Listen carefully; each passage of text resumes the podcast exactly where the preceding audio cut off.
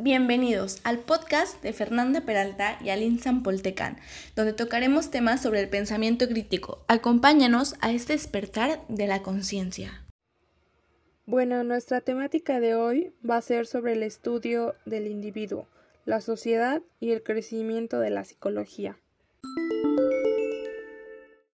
Nuestro contenido abordará los siguientes temas. Hablaremos de manera crítica sobre las siguientes cuatro lecturas. Primera lectura, Psicología de la Liberación. Segunda lectura, Hacia una sociedad del conocimiento como emancipación. Tercera lectura, Relaciones entre psicología social, comunitaria, psicología crítica y de la liberación. Cuarta lectura, Modernidad líquida y fragilidad humana. Bueno, en esta primera lectura se va a hablar sobre la psicología con un enfoque social. La psicología aspira a ser una ciencia que debe basarse en datos objetivos, el autor creía que bajo una objetividad psicológica eh, podría obtener resultados sobre personas que tienen una incapacidad para reconocer problemas culturales. La misión que tenía era comprender el modo en el que el contexto e individuos influyen. Más que nada, al contexto al que se refería era el momento histórico, que se vive al igual que la cultura. Y se preguntarán, ¿qué tiene que ver la historia con la psicología de la liberación? Bueno, el autor lo que quería ver son los traumas de cada sociedad, conocer el grupo social en el que se vive como los problemas de los pueblos indígenas. Si nosotros como psicólogos queremos contribuir al desarrollo y la liberación de nuestros pueblos, debemos replantearnos nuestro papel histórico y práctico, para así poder guiarnos con la idea del autor. Algo que podríamos hacer es una nueva epistemología. Esta, una nueva perspectiva, se debe crear junto a, a los pueblos. A lo que se refiere es que debemos eh, de tener, o más bien debemos de dejar de tener una perspectiva propia y empezamos a tenerla desde la colectividad. Otra idea puede ser la de una nueva praxis.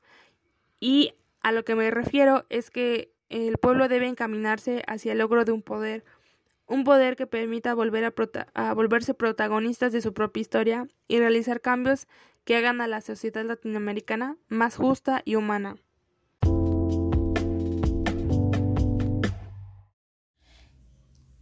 Segunda lectura, hacia una sociedad del conocimiento como emancipación.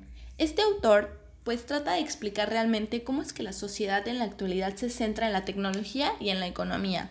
No sabe cómo denominarla a la sociedad, ya que como la denominación está definida por la innovación, pues a partir de la tecnología prácticamente, por el momento pues este autor decide nombrarla como sociedad del conocimiento porque refleja importancia económica al crear un nuevo conocimiento globalmente y al mismo tiempo una relevancia social, cultural y hasta política, que adquiere un nuevo conocimiento. Considera que lo que describe la sociedad son nuevas estrategias productivas con fines empresariales, por lo tanto estudia la innovación, las propiedades intelectuales, los marcos legales y hasta aperturas económicas. Se entiende como un paradigma tecnoeconómico, promoviendo que países suban y bajen posiciones de acuerdo a su economía. Bueno, eh, su teoría busca realizar un diagnóstico para precisar principios morales y políticos, permite distinguir la forma en cómo están configuradas las relaciones sociales de interacción que distinguen una denominación económica. Las emancipaciones y la libertad, las posibilidades de emancipación dependen de las condiciones sociales, como ya bien lo había dicho al principio, eh, políticas, culturales y hasta económicas. Hay que considerar también con una mirada crítica la relación entre ciencia, sociedad del conocimiento y la autonomía individual del científico. Actualmente, en, pues en nuestra economía del conocimiento, la ciencia, se ha transformado en una, de sus actividades más productivas. Tenemos que estar muy atentos pues, a, la praxis de individuos, grupos, que pues en, en sus acciones se ven reflejado el potencial de una construcción hacia una sociedad del conocimiento emancipatoria. Estos individuos y grupos y estas prácticas emancipatorias se pueden rastrear a identificar la emergencia de conflictos sociales que afectan los valores e intereses dominantes en la actualidad. Pues ¿cómo ven? ¿Cómo ven lo que dice este autor? Bueno, sobre esta tercera lectura que es sobre las relaciones entre la psicología social comunitaria, la psicología crítica y la psicología de la liberación. Aquí habla acerca de los años 70 y 80 donde se configuró que una liberación en la psicología comunitaria social y en la psicología crítica social, donde respondían a los problemas y necesidades que sufría la sociedad, incluyendo una base, eh, una perspectiva comunitaria de salud mental y sobre los derechos humanos. Más que nada, este enfoque incluyó un análisis crítico de la psicología social. La autora quiere decir que dejemos a un lado la psicología tradicional, eh, más que nada dejar de pensar eh, en lo que ya se tenía dado de la psicología y buscar una psicología comunitaria para transformar, eh, transformarla a lo social, partiendo de un control donde se debe ejercer un individuo sobre sí mismo. Y es ahí donde interviene la psicología de la liberación, que pretende trabajar con personas que les son negados ciertos derechos. Entonces ahí podemos decir que bajo estas corrientes se propone una perspectiva dinámica y compleja, donde el psicólogo asuma un rol participativo, para así buscar la participación activa del paciente. La psicología crítica muestra que la teoría cambia o se ajusta al contexto y los fenómenos sociales donde ocurren, es decir, que se necesita la interacción de las personas, los hechos y el ambiente donde se genera el problema para propiciar una teoría. Y es muy importante que para comprender la psicología social y para llevarla a cabo debemos aplicarla en la comunidad. Esto quiere decir que tenemos que trabajar con personas oprimidas y no ser parte de un grupo dominante.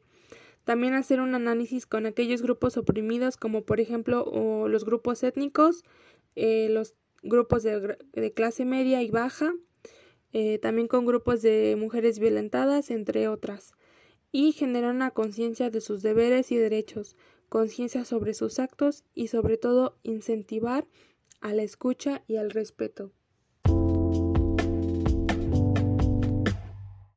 Ahora hablaremos de la cuarta lectura, Modernidad líquida y fragilidad humana.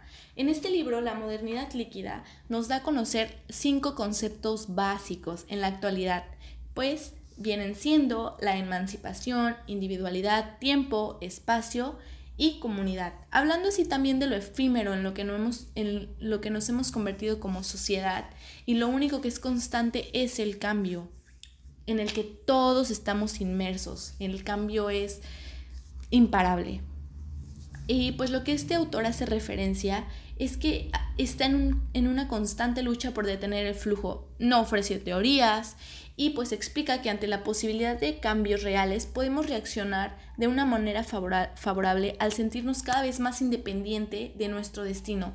El hombre está inmerso en una sociedad consumista que cada vez busca más satisfacción y no necesariamente productos alimenticios, tales son como los de las, de las colecciones de moda. Cada vez eh, queremos estar comprando lo que está de moda, usar lo que está de moda, tener el teléfono que está de moda. Somos consumistas.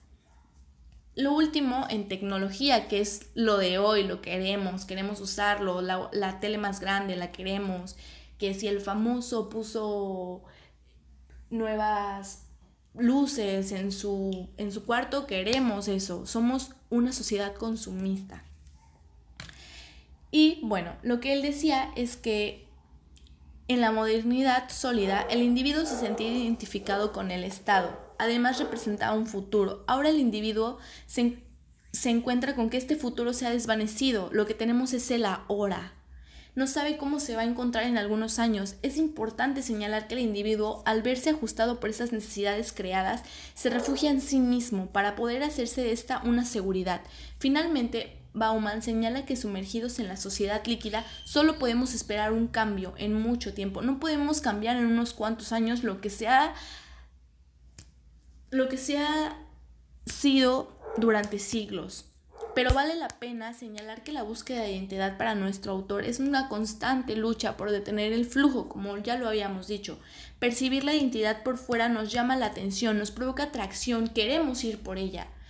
Queremos ir por ella, queremos ir tras ella, queremos ser eso.